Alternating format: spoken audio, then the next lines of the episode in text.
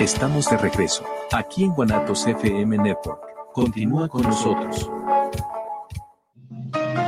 Los comentarios vertidos en este medio de comunicación son de exclusiva responsabilidad de quienes las emiten y no representan necesariamente el pensamiento ni la línea de guanatosfm.net.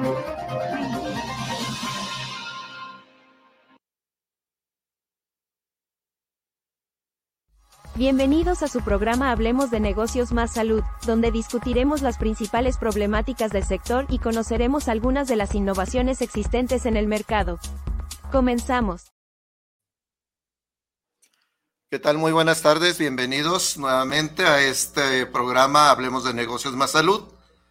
Prácticamente pues estamos ya en nuestro quinto programa de haber comenzado nuestras actividades dentro de Guanatos FM y pues gustosos, gustosos del día de hoy porque nuevamente nos acompaña el maestro Néstor y la maestra Viri para platicar un tema pues muy interesante y más ahora de que estamos cercanos a lo que es eh, el día de San Valentín, pero muchas veces ni siquiera hablamos eh, de lo que significa la muerte.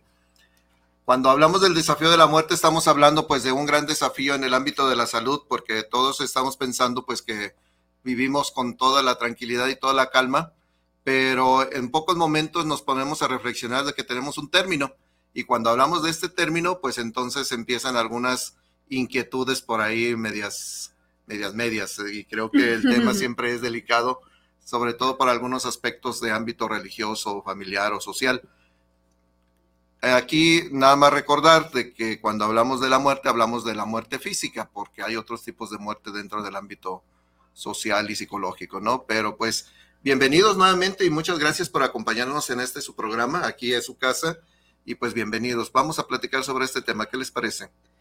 Bueno, primero que nada, muchas gracias Julio nuevamente por la invitación. Es un placer estar compartiendo nuevamente micrófonos contigo y bueno, con, con Radamés en donde quiera que esté, ¿verdad? Sí, anda en camino. Anda en camino. Ahorita que llegue, también agradecer, por supuesto, también a Claudia, agradecer la invitación. Y pues bueno, definitivamente Julio es un tema tabú aún, uh -huh. cada vez es menos, gracias a Dios, pero aún es un tema tabú en donde mucha gente dice, no hablemos del tema, achíscate calavera vieja toco madera, que a mí no me toquen, ¿no?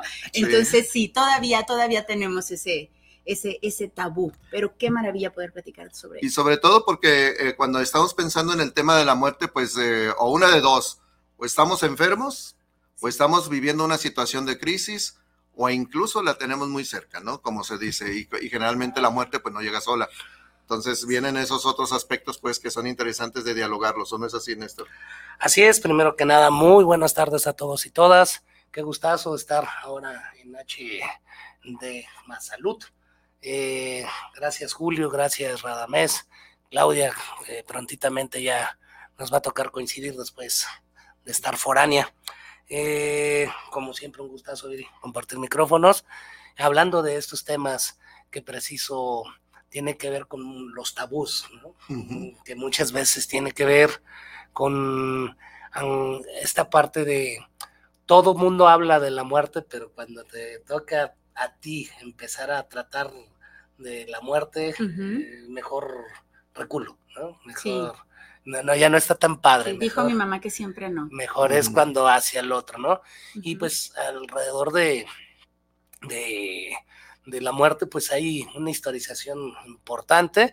Lo estuvimos viendo dentro del Congreso de Tanatología en Puerto Vallarta sobre los mexicanismos que han existido a lo largo de la historia, pero cuando, repito, se da una realidad cercana, ahí sí somos mucho más eh, cautos en tocar ese tipo de temáticas, ¿no? Sí, sobre todo porque precisamente en ese hablar, pues es fácil hablar de la muerte del otro Así es. Pero cuando se toca el tema de que tenemos que hablar de nuestra propia muerte, pues entonces vienen una serie de reflexiones, unas pausas e incluso hasta platicar más quedito. Pues de eso se trata el programa precisamente, queridos eh, cibernautas, pues bienvenidos nuevamente y pues como siempre temáticas que ustedes nos ponen para poderlas dialogar aquí en la mesa y pues yo encantado de, de poderlas y más con nuestros, nuestros invitados. Vamos a nuestro primer corte comercial y ahorita volvemos ya de lleno con el tema. Muchas gracias. Ahora regresamos.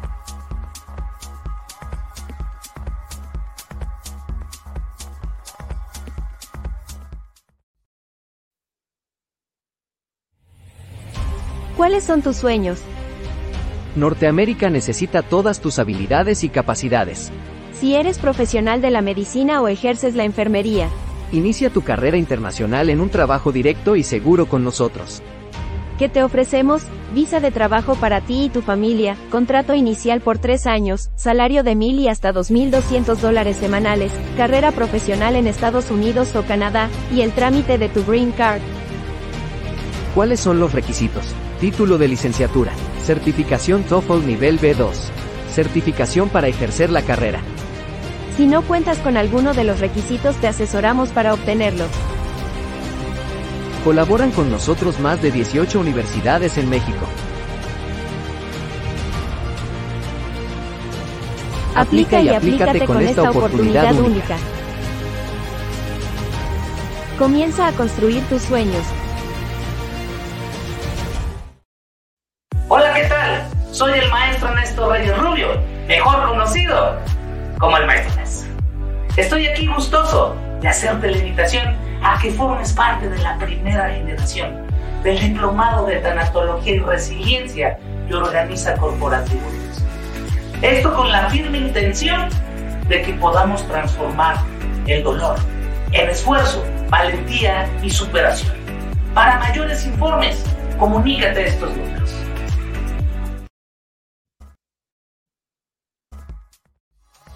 Continuamos con su programa Hablemos de negocios más salud.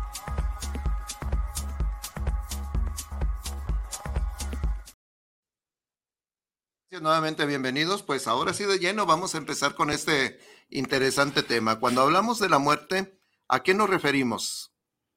¿Qué pudiera ser la primera referencia para ponerla en la mesa? Bueno, simplemente podría ser el final de la vida terrenal, como la conocemos, ¿no? En donde el avatar, en donde el uniforme, el simple, el cuerpo físico deja de funcionar, el corazón deja de latir, dejas de respirar, los pulmones cesan y entonces, pues bueno, esa es la muerte, ¿no? Como tal, así la conocemos de una manera clínica. Ah, la muerte, pues es parte innegable de la vida, ¿sí? Es el inicio, es el final, es el principio, es el fin. Eh, por eso no, no debemos de cantar victoria de decir, cuando yo tenga tantos años o cuando yo tenga tanta edad, no. Hay veces que este principio y fin dura cinco minutos. Totalmente. Entonces, eh, la muerte, pues literal, es dejar el plano terrenal, físico, pero debemos de encargarnos de no estar en la vida muertos desde el alma, ¿sí? Porque Como zombies vivientes. así es, estar en automático, eh, nomás haciendo las cosas que tenemos que hacer, trabajar, estudiar, comer, dormir, tomar agua, no, sino alimentar este espíritu positivista, este espíritu lleno de, de ganas en lo mínimo que nos toque hacer, pues, ¿no? Entonces, eso, más que la muerte física, me parece que es la peor de las muertes, estar vivo mm, eh, físicamente, pero muerto desde un, un- un tema del alma, pues. Una piedra rodando por ahí, ¿no? Así es. Entonces, precisamente a eso, a eso quería hacer la referencia. No podemos hablar de la muerte sin hablar de la vida. Totalmente. Y entonces también ahí viene la calidad de vida, eso significa una calidad de muerte, porque la Así visión es. de la muerte es distinta en muchas culturas. ¿Qué podríamos hablar de ese, de ese tenor? Ah, Si hablamos del aspecto antropológico de la muerte, eh, es distinto en cada cultura la visión de la muerte. Sí, incluso aquí en México, Julio, Nes, eh, muchas personas le tememos a la muerte y otras personas simplemente, eh, lejos de tenerle miedo, lo ven como un regalo. Y aquí en México es muy común precisamente porque, vaya, antes de ser conquistados, los, los antiguos mexicanos eh, lo veían como, como un, un- un reto, una meta a seguir, ¿no? Era simplemente voy a llegar y simplemente mi cuerpo va a dejar de funcionar, pero mi vida continúa. Entonces ellos lo veían como este logro. Por eso es que, por ejemplo, en, la, en el juego de pelota, el ganador era el que se sacrificaba, ¿no? Este sacrificio era el premio, porque el la muerte es el premio. Sí había dolor, pero no miedo. Y cuando llegan a conquistarnos los españoles, ahí es cuando nos meten el miedo, porque es cuando meten el purgatorio, cuando meten el infierno, y es cuando lo vemos como un castigo. Entonces, mucha gente podemos verlo la muerte como un castigo. Seguramente hemos escuchado por ahí cuando dicen, es que ¿por qué se lo llevó a él si él era tan bueno? No, pero pues la muerte no es un castigo. O sea, se lleva buenos y malos, ¿no? Agarra parejo lo vimos en el COVID. En el COVID no dijo, a ver, aquí se me forman los buenos y aquí los malos, ¿no? Agarró parejo. Entonces, la muerte no es un castigo, pero en cuestión eh, religión, como bien lo comentabas en un inicio del programa, pues sí, nos lo traen este miedo desde la religión los colonizadores y también nosotros lo podemos ver como un regalo, como un premio desde los mexicas y Tenochtitlan y demás. Y en esta mezcla, ¿cómo, cómo estamos? Eh, actualmente, ¿cómo ustedes consideran cuál sería la visión de la muerte en la era moderna, por llamar de alguna manera, en los que en cierta manera pues ya tenemos nuestros años, pero también en los jóvenes hay otra visión, ¿verdad? Este, siguen persisten todavía estos dos aspectos, la vida, perdón, la muerte como castigo y la vida y la muerte como premio. Sí, fíjate que yo creo que hablando del mexicano, o sea, hablando en particular, eh, somos una mezcla muy interesante de creencias y con eso estructuras mentales y sobre eso conductuales, ¿no? Eh, cuando estamos sanos, eh, pues definitivamente ni siquiera tocamos el tema de la muerte. Cuando nos toca una insanidad, ¿sí? Cualquiera de sus manifestaciones, viene en el por qué a mí, viene por qué Diosito, eh, por qué... Es un castigo. Es un castigo, ¿sí? Cuando la vida en el día a día es una toma de decisiones. Es decir, voy a poner un ejemplo bien concreto. Cuando nosotros tomamos agua, es porque ya estamos deshidratados. ¿sí? Es decir, cuando tenemos sed es porque ya estamos deshidratados. No se trata de echarnos tres vasos de agua, pero sí estar tomando agua constantemente para evitar que nos dé sed. ¿sí? Pero ¿qué crees? Hay gente que ni siquiera toma agua. Totalmente. Entonces, ese tipo de toma de decisiones a la larga va a tener una repercusión, repercusión en la salud. Entonces, ¿y por qué ahora sí es, es que ahora se me antoja el agua? Pues tuviste 40, 50 años para hacerlo y no lo hiciste, ¿no? Entonces, eso sí es un tema importante de no divinizar, ¿no? Sino entender que es una responsabilidad personal, ¿no? Eh, la, parte del, del premio, la muerte como premio, eh, fíjate que ahí e, e, es bien interesante porque entraríamos a un tema de botón de juicio. ¿Sí? El hecho de decir, ¿por qué se muere esta persona que ha hecho tanto mal y yo que he sido un pan de Dios, ¿no? Me toca a mí estar padeciendo esta situación, mamá, papá, hermanos, ¿no? Entonces, eh, este premio, mm, pero para nada es un premio, simplemente no es un tema de nosotros, no es un botón de juicio humano, es el de arriba. Y el de arriba es el que decide en qué momento, ¿no? Lo hablábamos en el tema del viernes pasado sobre eh, los primeros auxilios psicológicos. Eh, he tenido personas que han tenido cinco oportunidades de quitarse la vida y no han podido. ¿sí? No, o sea, quieres que tus planes se cumplan, eh, cántaselos a Dios, ¿eh? a ver a ver si es cierto, ¿no? Los planes de él son perfectos y hay personas que de la nada se levantan, voltean a ver sus sandalias al despertar y ¡pum! infarto fulminante, ¿no? Entonces, mm, esta parte de premios y castigos no, no es así. La muerte debemos de normalizarla como parte de la cotidianidad de la vida, ¿sí? Los jóvenes, hoy por hoy, eh, pues no son distintos a los jóvenes a lo largo de la historia. Lo podemos ver en los 70 en los 80 solo lo que ha cambiado son los contextos, pero los jóvenes por naturaleza siempre han sido arriesgados, no son conscientes de lo que la vida los puede privar de forma insofacta, ¿no? Entonces, eh, pero vuelvo a lo mismo, vuelve la calidad de decisiones, ¿sí? Y la crianza desde casa, ¿no? Entonces, eso, eso es fundamental. Yo agregaría a, a lo que comentan es el premio de la muerte o el regalo de la muerte es por ejemplo, si hablamos de eutanasia, en donde yo tengo eh, este poder de decisión del que hablan es, ¿no? En donde yo juego a ser Dios y entonces le quiero quitar el dolor a mi ser querido o yo mismo me quiero quitar el dolor. Y entonces puedo ver la muerte como un regalo, porque ya no quiero sufrir, porque ya no, porque ya no, ya no quiero que me duela. Hace poquito tengo un, amigo sacerdote, le mando un besote, y él ya es un hombre de la tercera edad.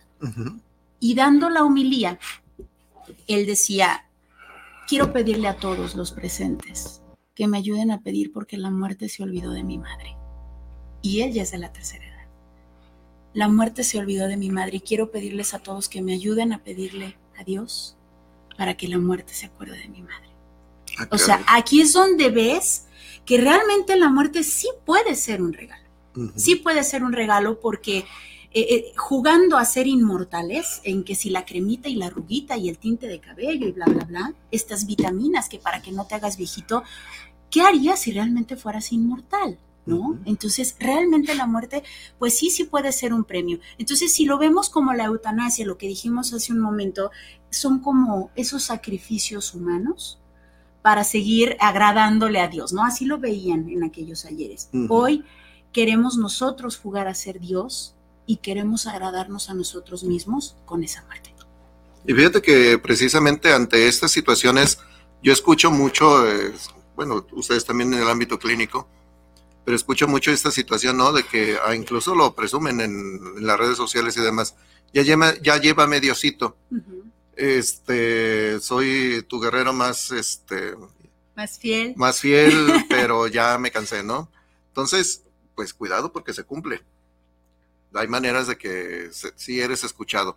Pero el detalle que, más me llama la atención es precisamente eso, es decir, realmente a, veces con manera de juego, a manera de, acercamiento, vemos mucho de, esto, de estas eh, actitudes de jugarle con la vida, en donde ahí hay una desvalorización de lo que propiamente estás viendo o que lo que estás viviendo pues sí, pues, no todo es fácil, no todo es sencillo, no todo va a ser eh, color de rosa, pero de eso a que tomes este, decisiones, de, incluso de quitarte la vida, pues entonces está hablando de que hay algo por ahí, y más ahora que pasó lo del COVID, en donde resaltan más las situaciones emocionales, ¿no?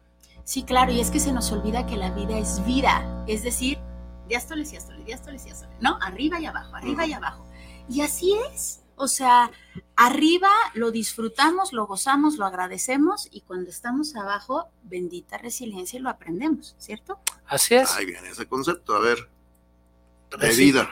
Mm, la resiliencia, eh, pues es una, una forma de entender que todo lo que vivimos vale la pena para ser quienes somos, ¿sí? ¿Qué quiere decir? Nosotros volvemos a nuestra calidad de decisiones. Todos nos vamos a romper, todos nos vamos a quebrar, porque somos humanos. Pero la toma de decisiones, quedarte roto o reconstruirte. Y en la reconstrucción, precisamente es donde nos vamos a oponer a la ruptura. Más sin embargo, la aceptaremos. La resiliencia eh, es esta capacidad individual que todos los seres humanos poseemos desde una parte eh, natural y otra que es aprendida. ¿sí? ¿Y cómo la vamos a aprender? Precisamente con los sucesos de la vida. ¿sí?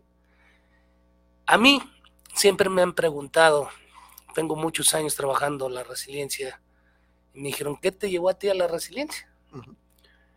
Hace 13 años, eh, en la creación de, Corporativo Luxor, pensamos en psicoeducación, en, temáticas de, índole novedoso. ¿sí? Y entre ellos nos encontramos con la resiliencia, como un concepto más. Yo conforme la fui leyendo, al señor Jorge Barudi, Van Diestenfeld, Boris Irulik, entre otros, me cuadraba perfecto. Al año exactamente de que yo empecé a trabajar esto, y que también está a punto de cumplir 12 aniversario, eh, fallece mi señora madre, ¿sí? y, la estábamos enterrando precisamente el día del cumpleaños de mi papá. Ah, sí, entonces yo decía, wow, o sea, este capítulo parece hasta de Rosa de Guadalupe. Se pusieron de acuerdo. Sí, o sea, imagínate, no, y déjate doy un dato más. La efervescencia de emociones que traías. Sí, y, déjate platico todavía un poquito algo. Mi papá cumpleaños el 26 de febrero, que es día de San Néstor, para que me feliciten. ¿Cuándo? 26 de febrero. Ah, ya me. Ya me, ya me. Entonces, eh, pero ese es mi santo, mi cumpleaños es en marzo. Ah, el 13. El 13. Ahí, eh, imagínate, mi papá en su cumpleaños le tocó enterrar a su mamá y a su esposa el mismo día. Y ese día es el de su cumpleaños. O sea, tres eventos muy importantes para papá. Para papá. Y entonces, yo viéndolo desde afuerita, viviendo la muerte de, mamá, pero por el otro lado también le tengo que decir felicidades, papá. Exacto, la eh, confusión que te genera. Entonces es como decir, wow, o sea, esto es inevitable en la vida, eh, las pérdidas, la muerte, pero también estos significados distintos. Mi papá lo toma como un regalo, ¿sí? Un regalo que dice, así lo dice, las dos mujeres que más me han amado en la vida y las dos mujeres a las que más he amado en la vida ve el regalo de cumpleaños que me dieron, ¿sí? Entonces... Ahí, perdón que te interrumpa, pero creo que es importante decirlo. Aquí es donde podemos ver, Julio Nes, la historia que nos contamos, la importancia de la historia que nos contamos sobre los sucesos. Porque bien pudo haber dicho tu papá, ah, bonito regalo me diste, ¿no? Y encañonarte con el de arriba y poderte contar esta historia de qué carajos te hice para que me castigues de esta manera en donde me quitas a las dos mujeres. Pero él decide contarse otra historia y creo que es, es la importancia de qué historia nos queremos contar. Así es, y entonces desde ese momento yo entendí ya la resiliencia ya no como un concepto, sino como un estilo de vida, ¿sí? Entendiendo que las pérdidas eh, resignifican nuestro sentido de vida, pero también tiene que ver con lo que dice Viri. ¿Qué historia, qué narrativa me quiero contar? ¿Sí? Entonces dices, si mi papá es capaz de hacer esto sin saber la parte teórica, yo que lo entiendo, lo vivo, le puedo... profesional en el Así, entonces, y desde ahí tengo siempre diciendo que la resiliencia es un estilo, estilo de vida, ¿no? En mi estilo de vida, y siempre, te lo juro, Julio, Viri, que a donde me toca ir, el desde ahí arriba, mi mamá es donde me pone, aquí es. Soy testigo. ¿A dónde vas? tu mami te dice dónde. Así Es. Pues fíjate que, a partir de este concepto que estás haciendo mención, eh, retomo un aspecto muy importante, calidad de decisiones. ¿Qué recomendaciones pudiéramos hacer a nuestro público escuchante acerca de la calidad de decisiones que tengamos en nuestra vida? Para hacer la vida. Híjole, yo primero que nada les pediría que apagaran dos botones importantes, juicio y moral, que no es lo mismo ética que moral. La moral va según quién, ¿no? Según la conveniencia de quién o cómo. Y obviamente la formación, creencia y cultura. Si apagamos la moral y nos guiamos solamente por la ética, va a ser mucho más sencillo que tomes una decisión que realmente te convenga a ti y a la sociedad. Y por supuesto, apagar el botón de juicio y prender el botón de la comprensión, la paciencia y la empatía.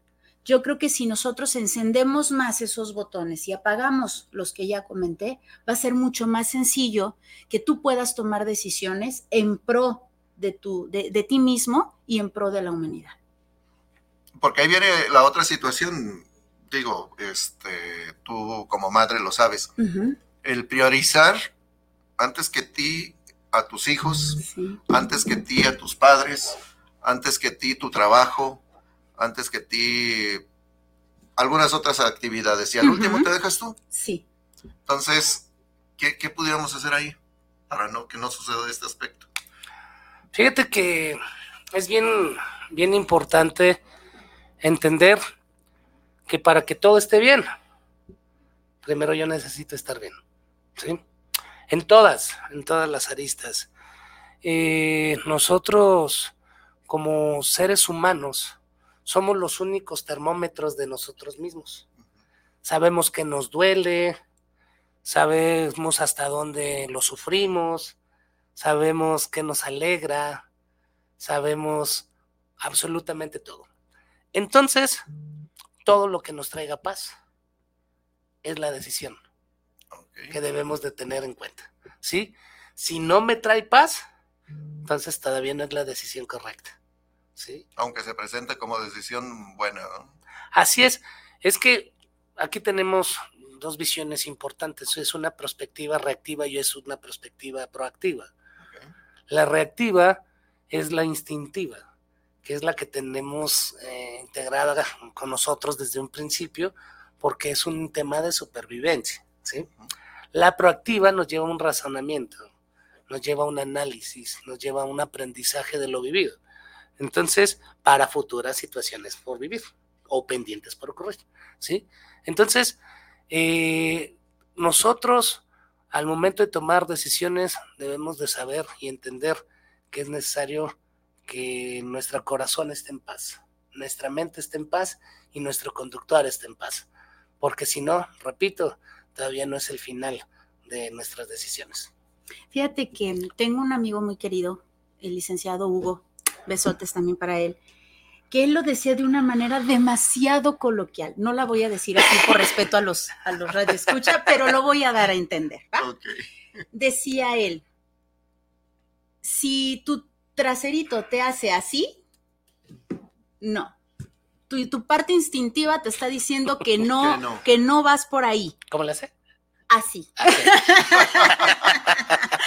Entonces, era lo que él decía. Si tu trasero te hace así, significa que no. ¿Qué es a lo que se refiere en esto? ¿No? Esta parte instintiva, esta parte que, que todavía no, no, de repente no escuchamos, no entendemos y curiosamente la riegas y dices, ¿por qué no le hice caso a la sí? A ese instinto, tal cual. Y, es corpóreo. Exacto, porque sí es cierto, si tú decides algo y no estás convencido, aquellito te hace así, porque te da miedo, porque hay una parte de ti que no está en paz como comenta Néstor, ¿no? Entonces sí, o sea, realmente ahí e, en esta parte del lo hago, no lo hago, me da cierto miedito, como por qué me da miedo, ¿no? Y una cosa es precisamente ese miedo que te frena y otra cosa es el miedo que te impulsa. Son diferentes, ¿no? Si es este miedo eh, vaya, es el la suficiente cantidad de miedo, pero también estas ganas de hacerlo eh, en pro de la humanidad te dan muchas ganas de, es decir, se desbordan tus ganas, pues eso sí lo puedes hacer con todo y miedo, pero si te da mucho miedo, ¿qué carambas te estás metiendo en camisa de once varas? Así es. Y sobre todo, pues, que en toda decisión, cuando vas a tomar una decisión, la sientes. Exacto la sientes. O sientes paso eso, ¿verdad? Exactamente, o, traes... ¿Cómo? O el así. O, el así, o, ya, ya, ya, ya, hay alguna situación ahí, o vienen esos aspectos de que las cosas mejorarán con el tiempo. Yo lo cambio con mi amor, mamá. Ajá. No es gripa, hija, ¿no? No, pues no son gripas exactamente. Entonces son ese tipo de situaciones que se presentan. Pero fíjate que, que ahí retomando este, este tipo de cuestión, si vamos hacia adelante, ¿por qué no pensamos en familia, sobre todo en familia, la situación de una posible desgracia? ¿Por qué nos esperamos a que ya tengamos la desgracia?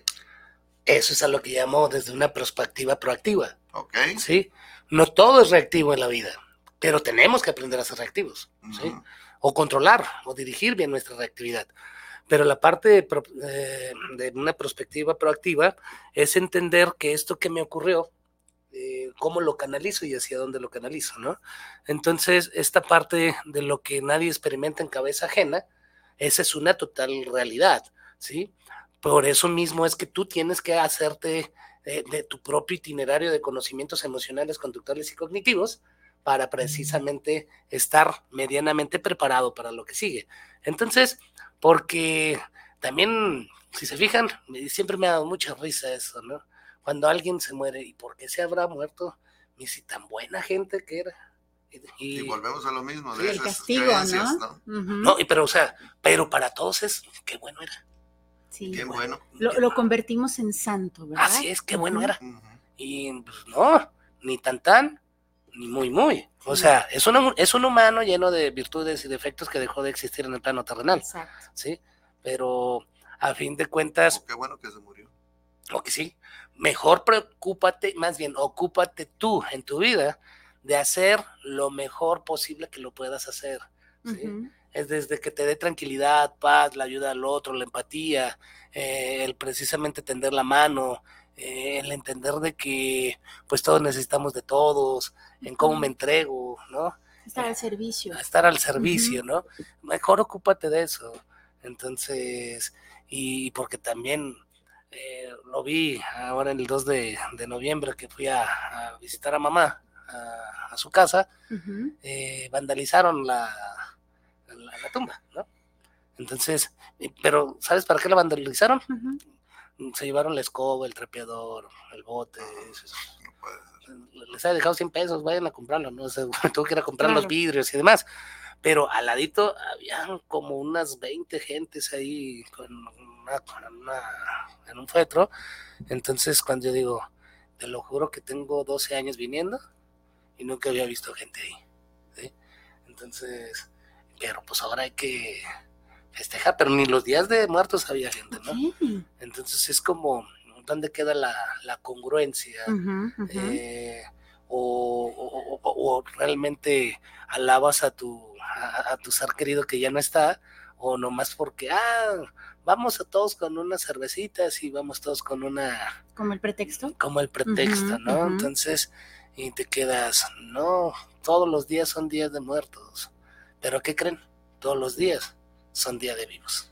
Así es. Entonces, y debemos de aprender a vivir antes de morir, porque todos vamos a morir, pero también debemos de aprender a disfrutarlo todo antes de morir.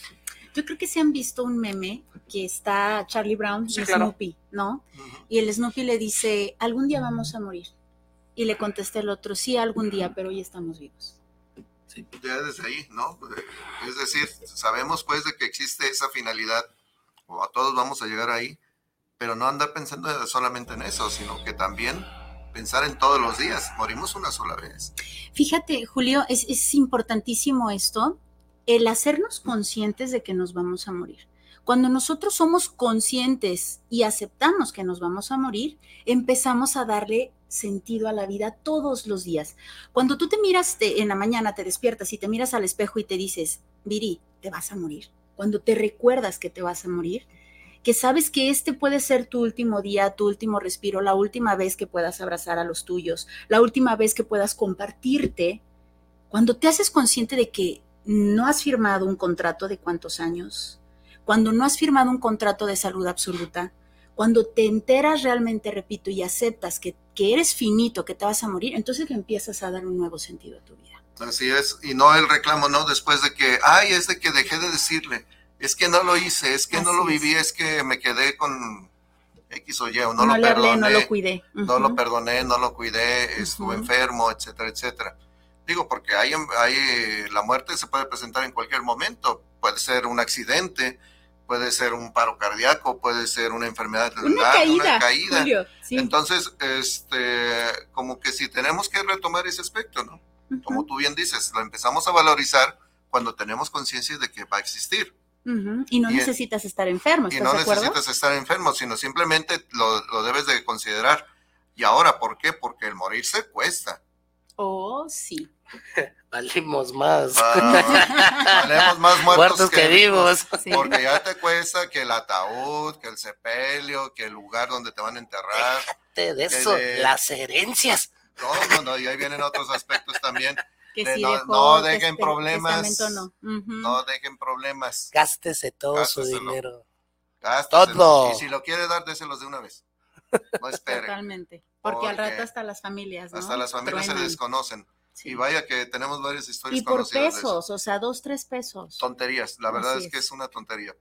Pero bueno, ya desde esa conciencia, eh, la preparación a estar bien, bien morido, como dice mi comadre, para estar bien morido hay que estar bien preparado, ya dejar todo listo, que hoy, hoy, en este momento, si salimos de aquí y nos pasa algo, todo está bien. Ya está arreglado todo. Ya está arreglado todo. Así es, ya sabes. Y eso te da toda esa tranquilidad que tú dices, ¿no? Y entonces viene ese otro aspecto. Bueno, ahora sí, aquí están mis hijos, aquí está este, mi pareja, aquí están mis padres, los disfruto.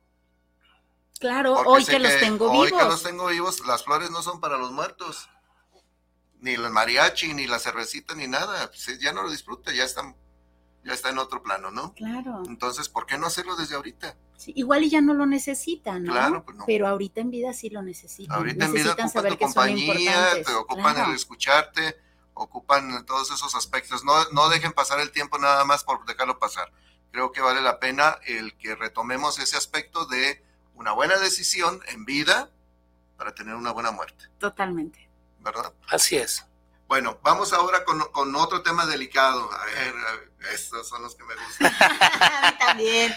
Enfermo terminal. Ándale, ahí tenemos una situación. Una cosa es estar enfermo dos, tres días. Ahora que pasó lo del COVID, que desgraciadamente cuánta gente murió abandonada. Así lo tengo que decir, gracias a autoridades, murieron abandonados. Eh, porque no estábamos preparados lo que ustedes quieran, pero estaba presente pero no hubo tiempo ni siquiera de despedirse. De nada. Ahora, una cosa es la enfermedad que puede durar algunos días o puede ser enfermedad terminal, que sabemos que en algún momento va a llegar el término de la vida. Enfermedad terminal y familia. ¿Qué pasa ahí? Ustedes que tienen un poquito más de, experiencia en ese, en ese tenor. Pues fíjate que los enfermos terminales y la familia tienen dos duelos, Julio.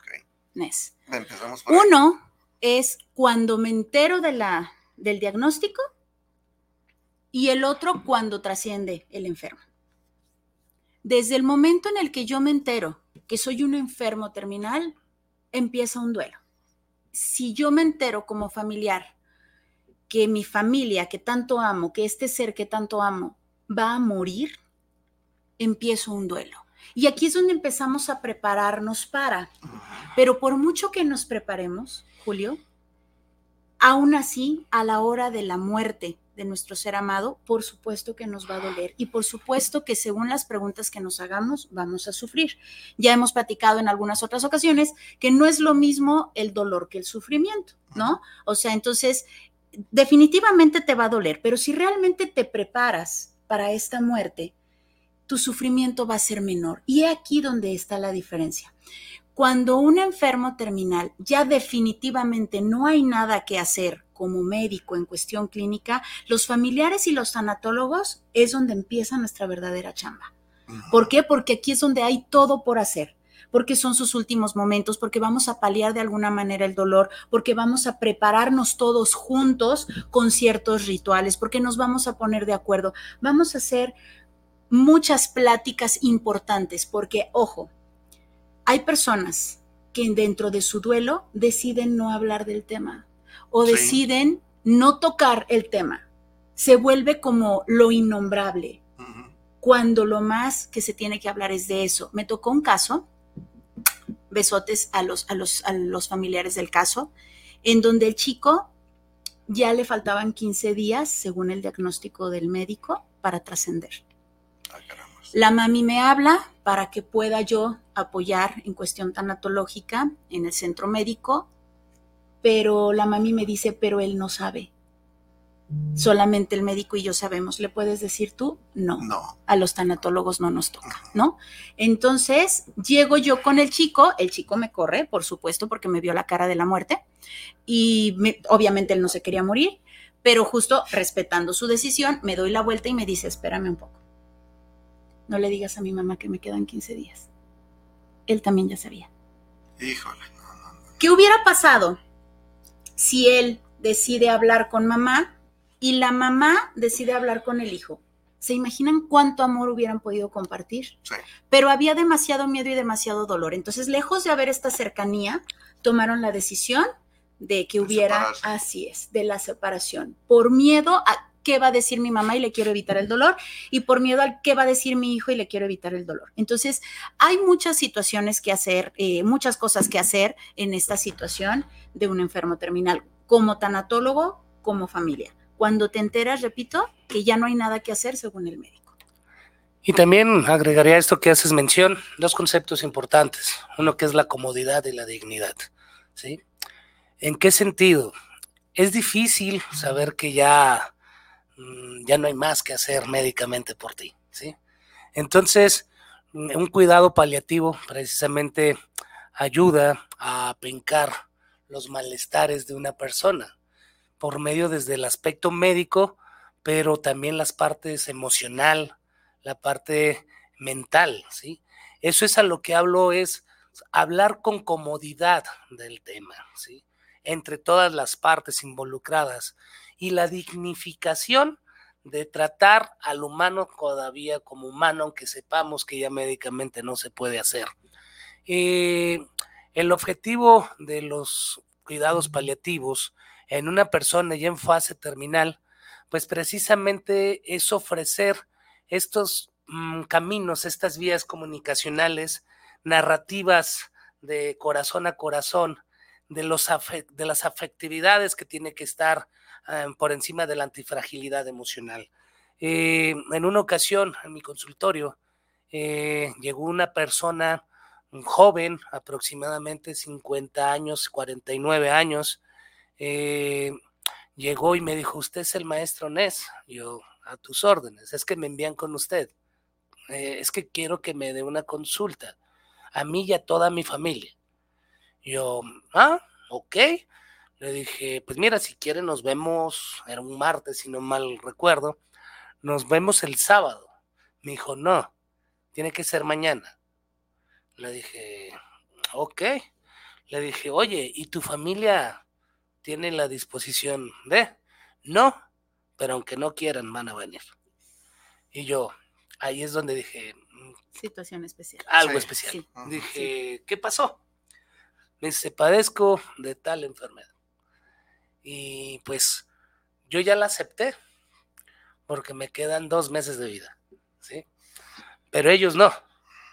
Y precisamente vengo a que usted me apoye, a que nos ayude a despedirnos, nos ayude a entender que ya no hay más que hacer. La interés de esa mujer era una cosa extraordinaria. Eh, yo le dije, con todo gusto, le dije, entonces nos vemos eh, mañana a tales horas. Nomás se acercó ella y uno de los hijos, eran tres, y el, y el papá, pero ellos no fueron. Entonces, llorando, le dije, no, es que al ritmo, al tiempo, cada uno lo vive de manera distinta. Al cabo que tenemos tiempo. Vino una segunda sesión, volvió a ir el más chavo, un chico como de 13, 14 años, y ella. Eh, la cité, le dije, pues yo creo que ya están viendo al chavo, ya te están viendo a ti. Entonces nos vemos la siguiente semana. Marcaba el reloj las 5 de la tarde, 5.15, 5 y media, y no llegó. ¿sí? Entonces le mandé un mensaje, no hubo respuesta. Entonces entendí que los 12, que, los dos meses habían menos, se habían convertido en 15 días. Pasa el tiempo en una plaza allá por periférico y calzada. Eh, voy caminando y siento que alguien me apunta eh, y era este chaval, ¿sí? Eh, decía él, él, él. Y en eso pues yo volteé y para pronto un varón, también 50, 52 años, y otros dos chicos agacharon la, la cabeza, ¿sí? Me vi con la responsabilidad moral, ética de acercarme y decirles, todo está bien, ¿sí? Él no se sientan culpables, eh, estaban en su tiempo, en su ritmo. Le dije, yo no era su enemigo ni soy su enemigo, ¿sí? Le dije, para usted no era fácil pensar en que vamos a ir con él para que nos diga que mamá se va a morir, que lo tenemos que aceptar. Le dije, pero regresense en su paz emocional, ¿sí? Que sea ella a través de él quien les dé su mensaje. ¿sí? Entonces, mm, son situaciones fuertes, pero que son reales. Eh, por eso la comodidad y la dignificación de las personas que en, estado terminal o que ya no hay otra cosa que hacer es fundamental para todas las generaciones que están ahí con ellos y las que vienen detrás. Híjole, esto que comentan eh, Nes, Julio, sobre la dignidad. Sí. ¿Cuántas veces hemos visto, por ejemplo, en el hospital que está el enfermo y el médico sale, por poner un ejemplo, y dice, eh, vamos a operar al señor o a la señora, bla, bla, bla, bla, bla, bla, y sale el hijo y no, no quiero. Y el otro, no, yo sí quiero, pero no quiero, pero sí quiero, pero... Y empiezan con un desorden, ¿no? Con una pelea grande. Se nos olvida que aún está vivo y que él puede tomar las decisiones con respecto a esto de la dignidad, ¿no? Él todavía está vivo y hacen como si ya hubiera muerto. Así es. Ya no le dan voz ni voto. Y pregúntame a mí en los juzgados. sí, totalmente. O sea, peleando herencias y todavía, oye, todavía está viva. Exacto, aquí está, ¿no? ¿Cómo te atreves? Oye, y, pues todas estas situaciones que se viven todos los días, ¿no? Y que, híjole, por eso vuelvo a insistir de que si tenemos buenas decisiones de vida, hay que tomar muy buenas decisiones de muerte y dejar todo listo, todo preparado por, por el caso personal. Pero también ahí viene el otro aspecto, ¿no? El de familia. Todas estas peleas, circunstancias, el no querer, el, querer ser el médico, eh, cuestionar la, la, opinión del médico antes que escuchar al propio paciente. Claro. Entonces, como que si algo estamos fallando, no, no, no lo somos todo. Y a final de cuentas, pues debemos de ver el beneficio y la trascendencia de la persona la dignidad y el respeto a, sus decisiones. Así es, y lo dijiste muy claro, eh, hay que tomar buenas decisiones para vivir bien, pero mejores decisiones para morir, para morir bien. bien. Claro, y sin dejar problemas por el amor de Dios, lo menos que se pueda dejar. Totalmente de acuerdo. Híjole, el tiempo se nos viene encima, disculpen, voy a tomar algunas eh, palabras de nuestro público para poder este, darles voz. Muchísimas gracias por todos sus comentarios de antemano y que estos temas tan tan buenos que los traigamos aquí a la mesa. Muchas gracias por la colaboración. Manuel Coronado nos dice saludos para el programa de Hablemos de Negocios Más Salud. Saludos a Julio Antolín y a los invitados presentes el día de hoy. Manuel, muchísimas gracias, muy amable. Daniela Armenta, saludos desde Ciudad de México para el programa Hablemos de Negocios Más Salud. Un gran programa el que están presentándonos. Muchísimas gracias, saludos. Daniel, muchas gracias hasta la Ciudad de México. Gracias por continuar con nosotros. Ya, ya he escuchado los comentarios anteriormente. Robert Arce, saludos desde Los Ángeles, California. Ya sintonizándoles cada semana, amigos de Hablemos de Negocios. Eh, póngalo de dos horas. Ay, jole, este, pues hay, estaría mucho patrocinio. nos ayuda mucho. Pero este, con todo gusto, miren, la verdad es de que nos emociona tanto los temas, pues que efectivamente, pues el tiempo nos come, ¿no? Walter Yuma, saludos desde Santa Cruz, Bolivia, por su valioso programa, un gran tema. Walter, un gran abrazo a toda la comunidad latinoamericana y pues eh, somos hermanos de, sangre, de muchos, muchas cosas y de muchos, muchas luchas juntos. Muchas gracias hasta Santa Cruz, Bolivia. Ricardo Valtierra, saludos para el programa Hablemos de Negocios más Salud, un gran programa en esta ocasión. Javier Sánchez, saludos para el programa Super Tema que están teniendo. Saludos desde la Ciudad de México dos horas y hablemos de negocios más salud. Gracias. Este, muy amables, muy amables. Este, por cuestión de tiempo, pues voy a, todos los mensajes saben que los contestamos en lo, en lo particular, pero pues muchísimas gracias por todos los comentarios. Son temas pues que son puestos por ustedes y por favor continúenos haciendo algunas, algunas sugerencias. Vamos al segundo corte comercial de nuestros patrocinadores. Ya escucharon dos horas. Muchas gracias. Continuamos con su programa Hablemos de negocios más salud. El mundo está cambiando. Cada día son más los retos que enfrenta la humanidad. Solo con una formación de excelencia seremos capaces de enfrentar cualquier reto. Si tienes un alto compromiso humano y responsabilidad social, la, Universidad, Metropolitana, de Jalisco, es para, ti. Buscamos tus capacidades y tus habilidades porque estamos comprometidos a formar personal de salud de alto nivel de desempeño personal y profesional. Terminando tu carrera te garantizamos empleo legal y bien remunerado en Estados Unidos o Canadá. Aprendiendo nuevos conocimientos en los mejores hogares, clínicas y hospitales del mundo como los del Texas Medical Center, por mencionar algunos. No, lo pienses más, inscríbete ya. Vive desde hoy tus sueños.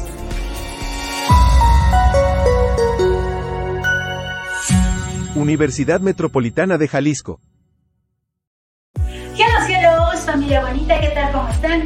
Mi nombre es Siri Vargas y vengo a invitarte a que formes parte de la primera generación en el Diplomado de Tanatología y Resiliencia que estamos organizando en Corporativo Luxor. Atrévete a transformar tu dolor en esfuerzo, valentía y superación. Para mayores informes, los teléfonos aquí en pantalla. Te esperamos.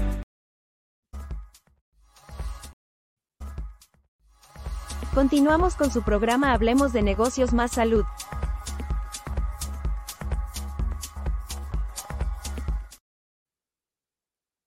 Pues bienvenidos nuevamente, muchísimas gracias por continuar con nosotros. Pues como podemos ver en los anuncios, este, propiamente también tenemos una oferta académica en esta ocasión, presentada por Corporativo Luxor, que es el Diplomado en Tanatología y Resiliencia. Este diplomado en tanatología y resiliencia se va a llevar a cabo de los meses de abril a septiembre de este 2024 y lo tenemos pues en puerta. Dos preguntas que quisiera hacerles eh, a ustedes que son los organizadores y que con mucho entusiasmo sé que le han puesto a este trabajo para lo que es la comunidad académica y la comunidad social. ¿Por qué un diplomado en tanatología y resiliencia ambas? Bien, Fíjate que me voy a remontar al año pasado, ¿sí? Cuando por primera vez Corporativo Luxor nos metimos al tema de, la tanatología, eh, ah, porque yo siempre había dicho que ya estaba cubierta aquí en, aquí en Guadalajara, aquí en Jalisco. Muchas opciones, muchas ofertas académicas. Entonces, pero la gente nos pedía que hiciéramos un congreso y la verdad que derivado del Congreso, que fue un exitazo en Puerto Vallarta, en el cual ahí nos tocó conocer. Eh, gracias, Lore, ahí por, por ser el puente. Lore, mi querida Lore. Sí, entonces, eh, y de ahí la misma gente que asistió me dijeron, ¿cuándo se viene su diplomado en tanatología?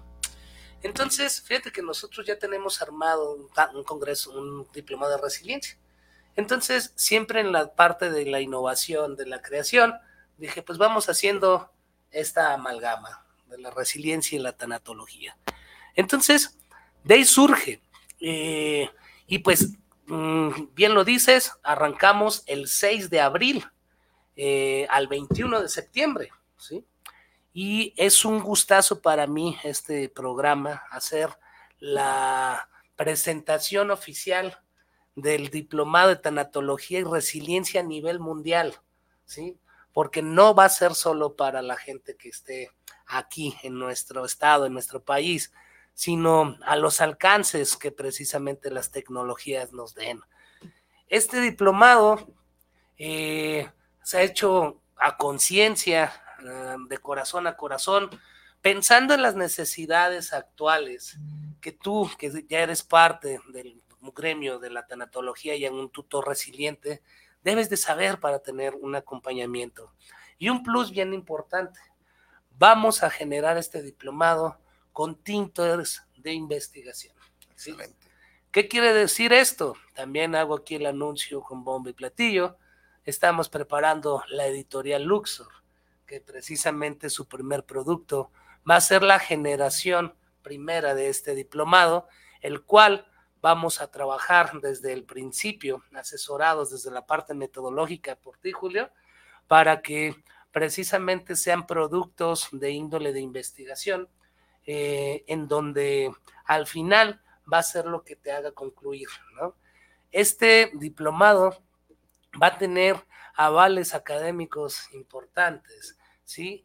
En esta firma de convenio que tenemos ya con la Universidad Metropolitana de Jalisco, lógicamente la parte de la Secretaría de Educación Pública, en lo que es la Secretaría del Trabajo y Prevención Social, y aparte con este producto que al fin de cuentas tú lo vas a entregar y al final se te va a preguntar si quieres que sea publicado, pero no creo que no quieras participar en un, eh, en un documento arbitrado en donde precisamente tu currícula académica lo va a respaldar, ¿no?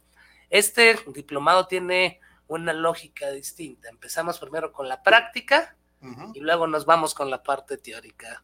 ¿Qué quiere decir? El 6 de abril empezamos con un primer taller vivencial. Eh, los que estén en Guadalajara lo van a tomar desde acá, desde la distancia, pues lógicamente las tecnologías nos van a soportar técnicamente. Eh, y asimismo, eh, vamos a tener cuatro talleres de manera consecutiva, que va a ser la línea de investigación que tú vas a, elegir. Luego nos vamos a la parte virtual durante, pues básicamente seis meses, ¿sí? Entonces, trabajando la conciencia, al finalizar cada módulo, que son seis, vamos a estar dando un acompañamiento y una retroalimentación de lo vivido y de lo aprendido en cada uno de estos módulos, ¿no? Entonces, es una oferta rica, es una oferta diferente, es una oferta en la cual te, te, invito a que seas parte, ¿no? Los instructores que vamos a estar al frente de este diplomado, pues va a ser Viri Vargas y tu servidor, el maestro Nes, estando atrás de Trambambalinas en la parte administrativa, Mari Zamacona, y la parte metodológica, Julio César Antolín.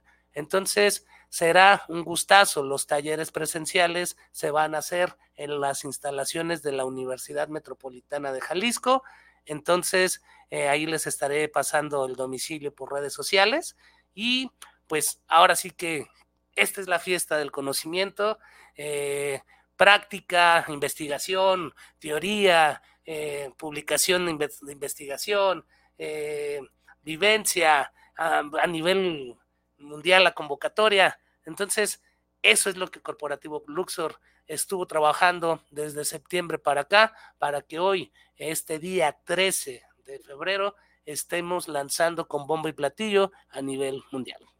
Muy bien. ¿Y por qué un diplomado de esas características, Viri? ¿Qué es lo que podamos poder encontrar dentro del diplomado? ¿Qué recomendación o a quién le hace la recomendación de que lo tome? a todas las personas que están vivas, porque a final de cuentas, como ya lo vimos en el, en el programa, pues todos nos guste, o no nos guste, estemos de acuerdo o no, nos vamos a morir, o nosotros o los que más amamos, ¿no? Entonces, es importante que tengas conocimiento de tanatología, que tengas herramientas para poder acompañar, que tengas herramientas para poder comprender, que, que le abones billetitos tanatológicos a la futura compra que vas a hacer. Es decir, si tú no te preparas para la muerte, si tú no te preparas para tu muerte, supongamos que te va a costar 100 billetitos tanatológicos. Pero si tú empiezas con conocimiento, con diplomados, congresos, seminarios, etcétera, conferencias, estás abonando billetitos tanatológicos a esta futura pérdida. Es decir, si tú tomas el diplomado, le estás abonando a esta futura pérdida.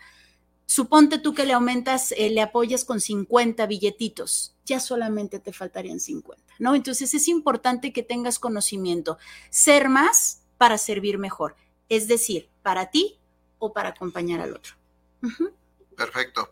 Estaba revisando la convocatoria, resiliencia como un primer taller, el poder de la resiliencia, exploración de la propia vida, inteligencia emocional y vivir la propia muerte cuatro líneas. Así es, eh, con esos son nuestros talleres.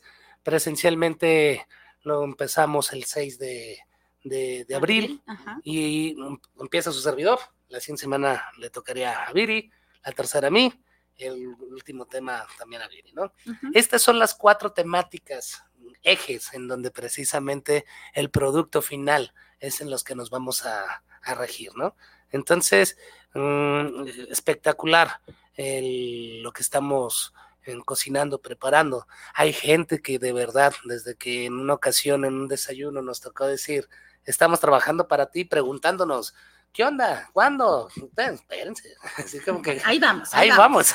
No, de hecho, sí me siguen diciendo, ¿no? O sea, danos ya los costos, danos ya eh, cómo va a estar el programa y demás. Le urge a la gente. Sí, entonces, siguiéndonos y pues ahora sí, a, a reventar nuestras redes sociales para poder hacer esta convocatoria. Perfecto, pues bienvenido este diplomado en tanatología y resiliencia. Y pues, ¿cuáles serían las conclusiones acerca de esta temática que tomamos el día de hoy? adicionalmente que me digan dónde podemos encontrar la información para este diplomado. Ok, el diplomado lo pueden encontrar directamente en la página de Facebook, ahí en Corporativo Luxor, asimismo nuestra página de internet corporativoluxor.com.mx y a los teléfonos 3310 478563 3310 478563 con tu servidor o con Marisa Macón en el 3312 54 54 52 3352 54 50, perdón 3312 54 54 52 asimismo las redes sociales de Viri Vargas, me encuentras como Viri Vargas y también puedes mandar un mensajito al 33 10 17 10 22 por si no anotaste el número de, de Néstor o de Mari. Igual, ¿en? AL Consultores México, eh, en el 331-345-7105. Y en todos lados donde precisamente vean nuestras caritas, ahí, ahí vamos a darte toda la información. Ya vea, coma frutas y verduras. Muy bien, pues, pues eh, cerramos el programa. Pues muchísimas gracias a todos por escucharnos. Eh, aquí estamos para servirles y como bien decíamos, pues qué mejor que sea entre amigos y que lo tomemos dentro de la mesa, este diálogo. Muchísimas gracias y muy buenas tardes a todos. Hasta la próxima semana. Gracias. Por hoy hemos terminado. Gracias por acompañarnos en su programa preferido Hablemos de Negocio Más Salud. Nos vemos el próximo martes a la una de la tarde.